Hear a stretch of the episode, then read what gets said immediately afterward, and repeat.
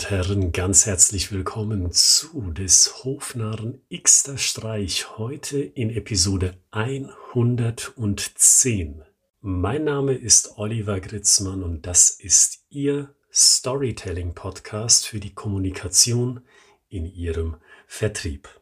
Am Tag dieser Aufnahme ist es Ostermontag und ich hoffe, dass Sie in den vorangegangenen Tagen Ihre Zeit nutzen konnten, befreit von all dem Druck, den Sie ansonsten in Ihrem Alltag verspüren. Steigen wir gleich in das heutige Thema ein. Hören Sie sich eigentlich selbst gerne reden? Im Kontext von einem Vertriebsgespräch.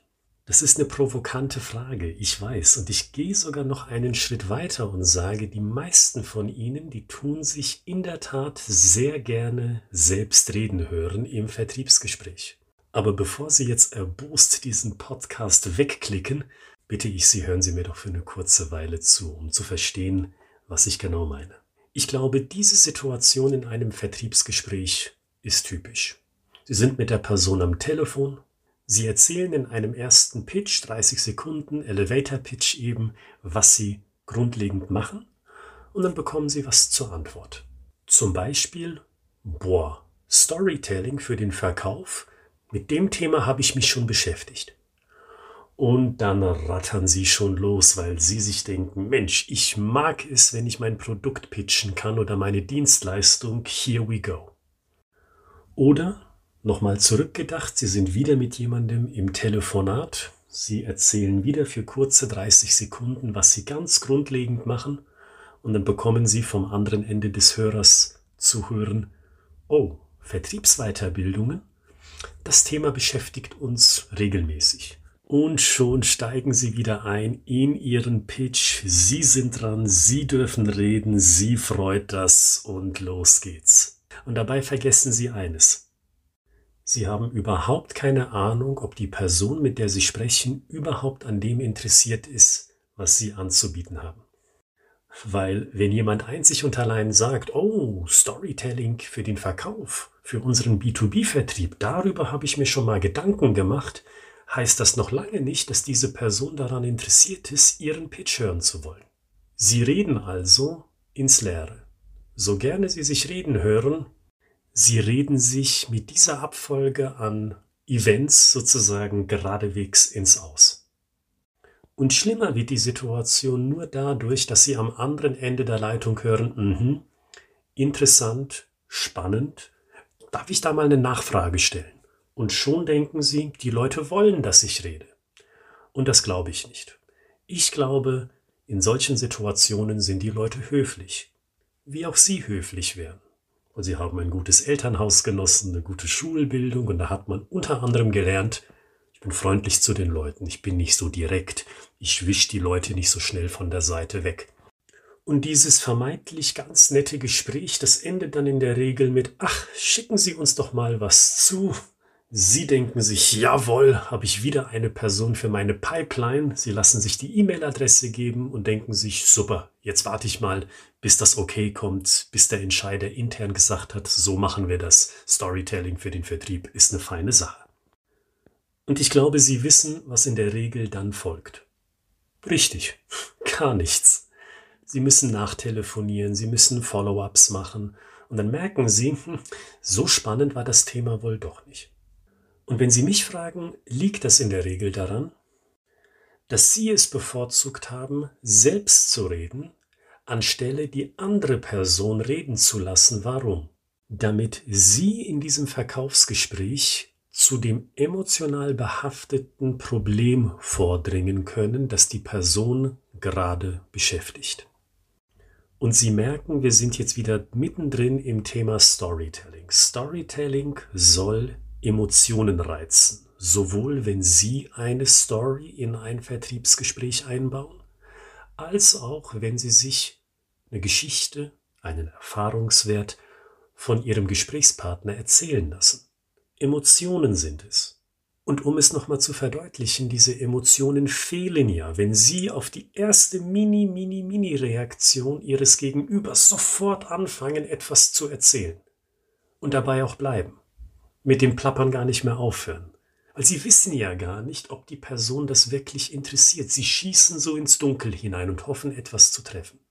Deswegen lassen Sie uns die Situation doch mal zurückspulen und lassen Sie uns mal genau schauen, was Sie machen könnten, um diese authentische Emotion zu wecken, wo Sie auch die meiste Zeit den Mund halten. Wenn wir also zurückspulen zu der Situation, ach, Storytelling im Verkauf, damit habe ich mich tatsächlich schon mal befasst. Dann nutzen Sie die Frage schlicht für eine Gegenfrage, die den Ball wieder zurück an den Gesprächspartner spielt. Oh, super, Sie haben sich mit Storytelling befasst. Warum sagen Sie das? Ja, weil wir einen neuen Kollegen im Vertrieb haben und der berichtet mit Begeisterung darüber, können Sie als Antwort bekommen. Großartig können Sie antworten. Und was verbinden Sie denn mit dem Thema Storytelling für den Verkauf? Was glauben Sie, kann diese Methode für Sie Gutes bringen? Merken Sie mal hier was. Ich spreche wieder mit Ihnen, die Sie mir gerade zuhören. Sie gehen nicht auf den Kollegen in dieser Situation. Der Kollege ist egal weil mit dem spreche ich nicht oder mit dem sprechen Sie in diesem Beispiel nicht. Sie haben die Person am Telefon, die Sie eben am Telefon haben. Bleiben Sie bei dieser Person. Deshalb die Frage, oh, was verbinden Sie denn mit dem Thema Storytelling? Wo glauben Sie, dass Storytelling Ihnen helfen kann? Oh, könnte derjenige sagen, wissen Sie, wir sind so technisch unterwegs, wir machen Werkzeug, individuelles Werkzeug für die Industrie. Und da sind wir so technisch unterwegs und da habe ich das Gefühl, so eine Story wäre schon nicht schlecht. Frage an Sie, die mir zuhören, ist jetzt die Gelegenheit zu reden? Selbst? Ich sage nein. Bleiben Sie weiter dran. Der emotionale Schmerz, der ist für mich noch unklar in dieser Situation. Also fragen Sie wieder nach. Sagen Sie zum Beispiel, wissen Sie, was Sie gerade beschreiben, das höre ich häufiger, dass Unternehmen wirklich zu technisch unterwegs sind im Verkauf. Wie macht sich das denn bei Ihnen bemerkbar? Führen Sie mich doch mal in eine Situation, die Sie gerade im Kopf haben. Und dann wird die Person Ihnen antworten. So zum Einstieg beispielsweise, da erinnere ich mich, ich war mal mit einem jungen Vertriebskollegen von uns auf Außendiensteinsatz. Und da ist mir das Folgende aufgefallen. Sie merken also, es wird noch ein Stück mehr emotionaler, weil jetzt erinnert man sich plötzlich an eine Situation. Ist es jetzt der Zeitpunkt für Sie, Ihren Pitch zu starten? Ich sage wiederum nein. Der Schmerz, der emotionale, ist immer noch nicht da. Deswegen fragen Sie wieder nach und lassen Sie die Redezeit beim Gegenüber. Sagen Sie beispielsweise so etwas, hm, verstehe. Und sagen Sie, warum ist eine Situation wie diese schlimm für Sie? Und dann wird die Person sowas sagen wie, naja, das war der mittlerweile dritte Touchpoint mit diesem Unternehmen. Wir haben Zeit, Geld, Energie da reingesteckt. Wir sind zum Kunden gefahren. Und weil dieser junge Vertriebskollege rein Zahlen, Daten, Fakten technisch unterwegs war, glaube ich, dass dieser mögliche Kunde entweder weg ist oder dass wir im Vertriebsprozess durch diesen verhunzten Termin zurückgefallen sind. Wieder Frage an Sie. Wie fühlt das sich emotional an? Schon ein bisschen heißer, ne? schon ein bisschen kritischer, gefährlicher. Ist es jetzt an der Zeit, Ihren Pitch zu starten? Ich sage immer noch nicht, sondern fragen Sie noch mindestens einmal nach. Und zwar in der folgenden Weise zum Beispiel. Sagen Sie, wenn Sie mir das so beschreiben, können Sie da ein Preisschild dahinter machen? Was glauben Sie? Verlieren Sie monetär gesehen durch so ein Vertriebsgespräch, das Sie mir gerade beschrieben haben. Und dann merken Sie, jetzt wird's richtig emotional, weil jetzt, wenn Sie sympathisch sind und derjenige oder diejenige hat Vertrauen, Ihnen sich so weit zu öffnen, dann bekommen Sie einen wirklichen konkreten Wert. Und dann werden Probleme meist greifbar. Denn wenn die Person jetzt sagt, naja, das ist schon ein verhältnismäßig großer Kunde, das wären bestimmt 14.000 Euro, die wir hier einsammeln könnten und die gehen uns halt verloren. Es wird richtig konkret. Und wenn Sie dann noch in der Weiterführung einen Satz bringen, wie sagen Sie, glauben Sie, das ist regelmäßig bei Ihnen? Kommt das häufiger bei Ihnen vor? ja, dann beginnt das Gehirn zu rattern, weil dann multipliziert sich 14.000 mal 5, mal 10, mal 15 in einem Monat, in einem Quartal, im Verlauf eines ganzen Jahres, je nachdem, basierend auf der Unternehmensgröße und so weiter und so fort. Dann wird's richtig schmerzhaft. Und wenn Sie dann mit einem Verkaufsleiter sprechen, in diesem Beispiel, oder einer Verkaufsleiterin natürlich auch, wenn Sie mit so einer Person sprechen, dann wird das für die Person ja ganz besonders schlimm, weil dann denkt sich die Person, naja gut, wenn wir das jetzt so etabliert haben, so geht das ja nicht. Weil im Endeffekt fällt das auf mich als Verkaufsleitung zurück. Das stimmen meine Zahlen nicht.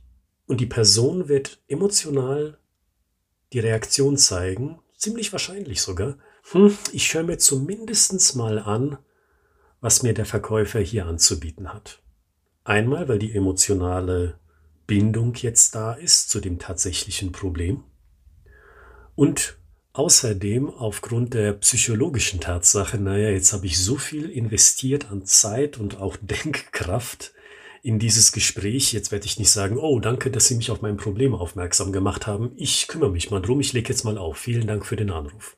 Das wird ja wahrscheinlich nicht passieren, sondern zumindestens nach all diesem Einsatz von Ressourcen wird man sagen, naja, okay, jetzt höre ich mir zumindestens mal an, was der Mann oder die Frau mir hier anzubieten hat. Und ich glaube, Sie sehen dann nochmal einen Vorteil. Denken Sie mal noch für eine Sekunde drüber nach. Ich glaube, ein weiterer Vorteil ist, wenn Sie erst dann sich selbst reden hören für einen etwas ausführlicheren Pitch, dann haben Sie doch einen riesengroßen Vorteil. Sie wissen erst jetzt doch ganz genau, wo der Schuh drückt. Das heißt, sie gehen direkt auf diese emotionale Story ein, die sie gehört haben und vergrößern damit exorbitant die Wahrscheinlichkeit, dass die Person am anderen Ende sich denkt, das passt. Das ist echt auf uns zugeschnitten. Da redet nicht jemand nur so blubbernd vor sich hin, oh, wir sind so kundenorientiert und alles ist auf die Kunden zugeschnitten, sondern die Person spürt das jetzt im Verlauf dieser 10 Minuten, 15 Minuten, je nachdem, wie lange sie im Gespräch dann schon sind. Sie erzählen genau gezielt auf den Schmerz und erreichen damit wieder eine Emotion. In dem Fall ja eine positive, weil sie sich denken, boah, das ist ja der Hammer da kann man mir wirklich helfen oder uns als Abteilung Verkauf, Marketing, Produktion, HR, wie auch immer. Also um einen Schlussstrich und ein Learning unter diese Episode zu ziehen, schauen Sie mal. Gehen Sie mal wirklich ernst mit sich ins Gericht und schauen Sie mal, hören Sie sich gerne reden in einem Vertriebskontext.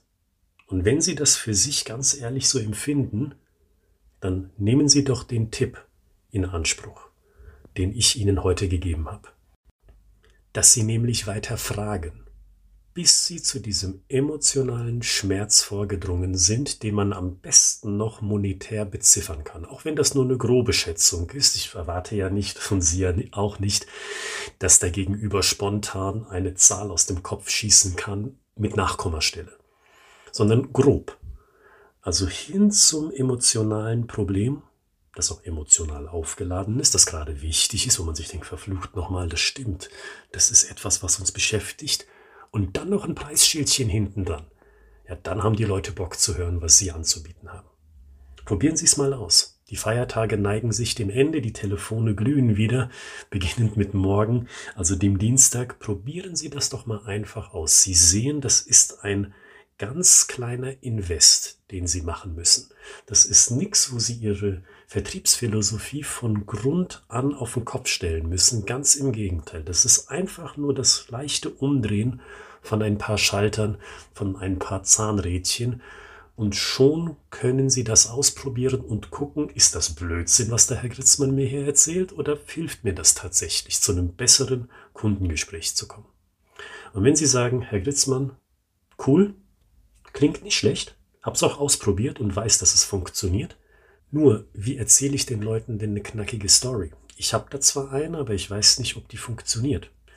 Dann mache ich Ihnen das Angebot, das Sie bereits kennen, wenn Sie schon länger dabei sind, schon länger zuhören, wenn Sie noch keine Geschichte eingeschickt haben. Und wenn diese Geschichte auch nicht eine DIN A4-Seite überschreitet an Länge, dann bekommen Sie ein kostenfreies Feedback wenn Sie diese Geschichte nicht länger als eine DIN A4-Seite und auch noch nicht eine Geschichte eingesendet, an diese E-Mail-Adresse schicken. Ich at schreibegeschichten.de ich at schreibegeschichten.de. Diese E-Mail-Adresse finden Sie auch in der Beschreibung von dieser Podcast-Episode. Und wenn Sie schon da sind, in der Beschreibung nämlich, dann gucken Sie doch mal auf die Links, die dort verlinkt sind in der Beschreibung. Dort finden Sie Ratgeber, verschiedene Bücher, die ich zusammen oder auch alleine geschrieben habe. Vielleicht ist da auch etwas für Sie mit dabei. Bis dahin, bis zur nächsten Episode, nämlich an diesem Freitag, wünsche ich Ihnen eine großartige Zeit, viel Erfolg bei der Kaltakquise und auch guten Erfolg mit diesem Tipp aus der heutigen Episode. Bleiben Sie gesund.